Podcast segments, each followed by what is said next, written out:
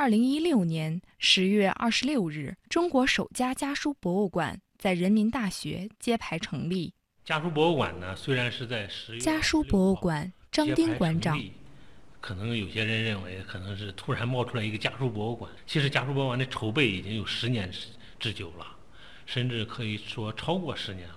我们在二零零五年的时候就发起了一个抢救民间家书的活动。这个活动呢，当时就是面向海内外征集散落在民间的这种家书。征集来以后呢，他的目标当时就定了个目标，要把它保存在博物馆里，要创建一个中国的家书博物馆。不忘初心，才能方得始终。家书博物馆历经了十年的辛苦筹备，收获了来自清朝的、民国的、知青年代的、两岸的种种家书，总数量达到五万余封，其中包括家书的实物原件三万封，以及一万封的复印件，还有一万封左右的电子件和扫描件。正是这些来自各方对民间家书文化遗产的支持，让家书博物馆有了继续前行的动力。我们保留家书，把这个家书的这种资料尽可能保留下来，就是保留了中国传统文化的一个很大的一个资料库。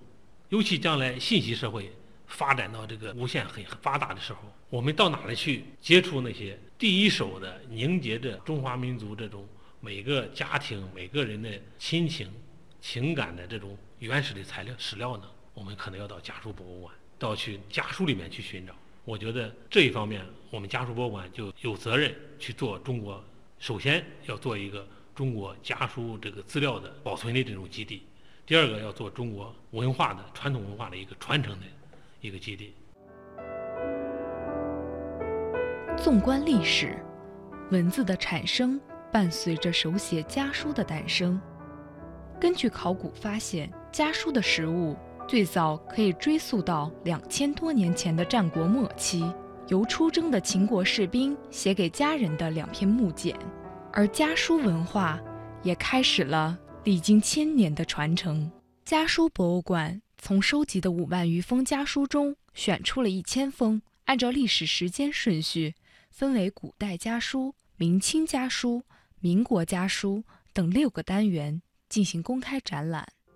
从汉代开始。随着文学的发展和纸张的出现，家书的应用变得更加广泛，内容也更加丰富，留下了不少千古传颂的名篇佳作，如诸葛亮临终前写给儿子诸葛瞻的家书《诫子书》：“夫君子之行，静以修身，俭以养德，非淡泊无以明志，非宁静无以致远。”表达了一位父亲。对孩子最后的殷殷教诲与无限期望。《秋思》，唐，张继。洛阳城里见秋风，欲作家书意万重。复恐匆匆说不尽，行人临发又开封。明清两代是古代家书发展的高峰时期，家书交流更加普遍，收递家书成为人们日常生活的重要内容。明清时期，随着这种家书传递，有件民间的网络，啊，原来家书传递是靠熟人捎带，有了附带的官方的驿站。从明朝开始有了民信局，啊，那么就家书传递更方便了。明清商业发达，很多。这个经商的，这个比如说徽商、晋商，他们有自己的这种传信的网络。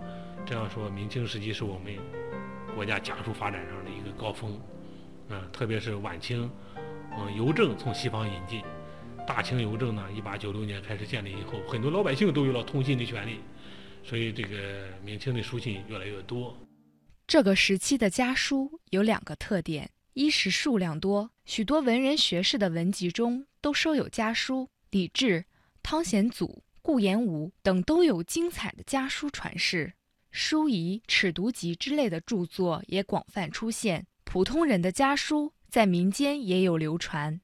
二是内容丰富，除应酬、郊游、唱和外，不少表露心迹和记载史事的作品，史料价值也比较高。当我看见你与妻书选段，清，林觉民。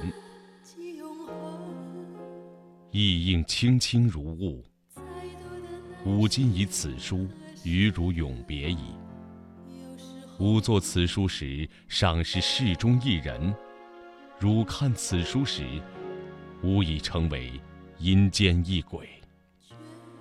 吾作此书，泪珠和笔墨齐下。不能静书而欲歌笔，又恐汝不察吾衷，唯吾人舍汝而死。为吾不知汝之不欲吾死也，吾之爱汝，即此爱汝一念，使吾勇于就死也。吾自遇汝以来，常愿天下有情人都成眷属。然遍地星云，满街狼犬，称心快意，几家能够？司马青山，吾不能学太上之忘情也。语云：仁者，老吾老以及人之老，幼吾幼以及人之幼。吾充吾爱汝之心，助天下人爱其所爱。所以敢先汝而死，不顾汝也。汝体无此心，于涕泣之余，以天下人为念，当以乐牺牲吾身与汝身之福利，为天下人谋永福也。汝其勿悲。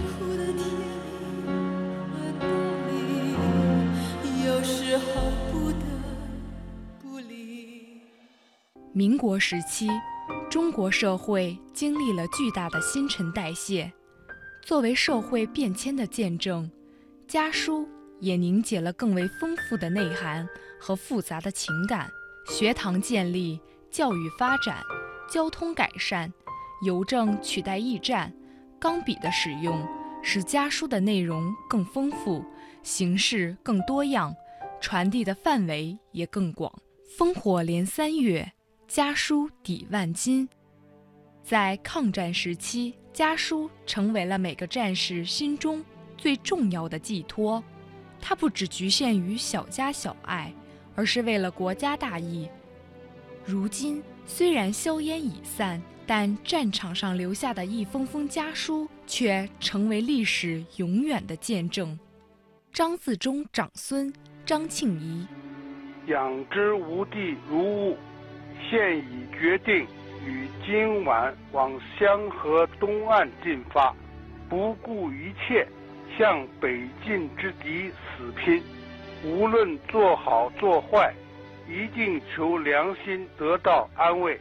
由现在起，以后或暂别、永离，不得而知。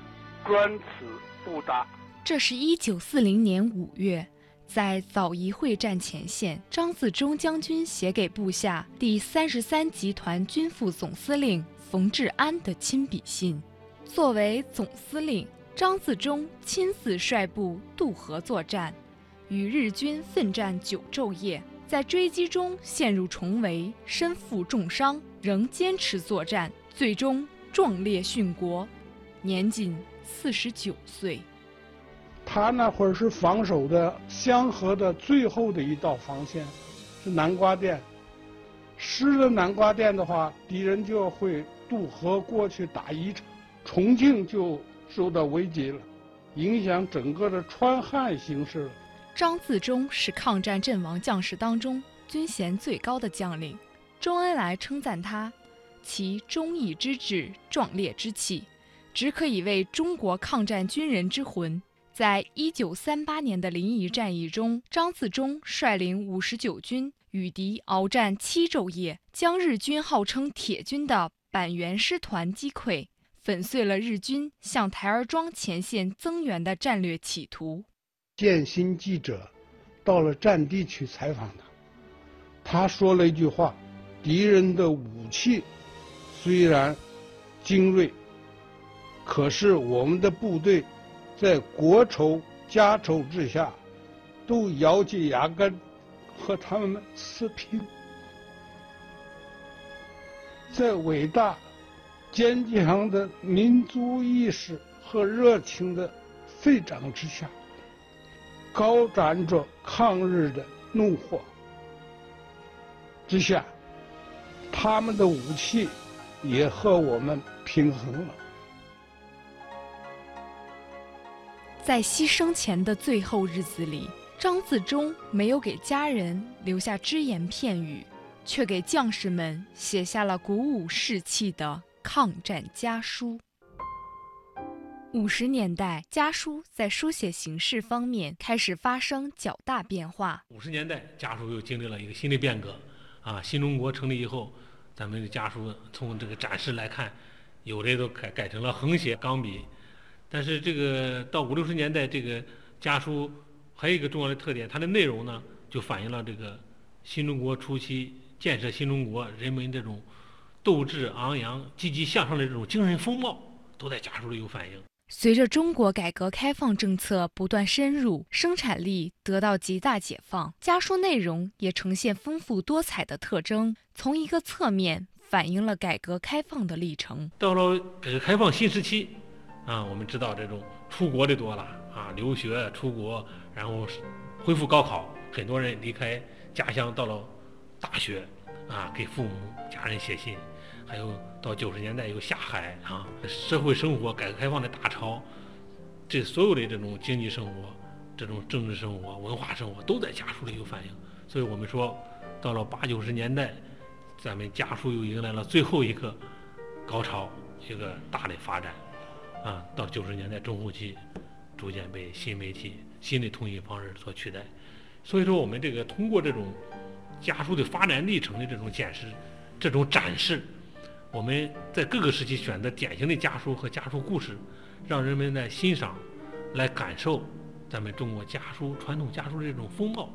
在感受参观的过程中呢，一方面受到文化的这种熏陶，第二个呢，受到家书内容的这种震撼。还有这种亲情的这种温暖。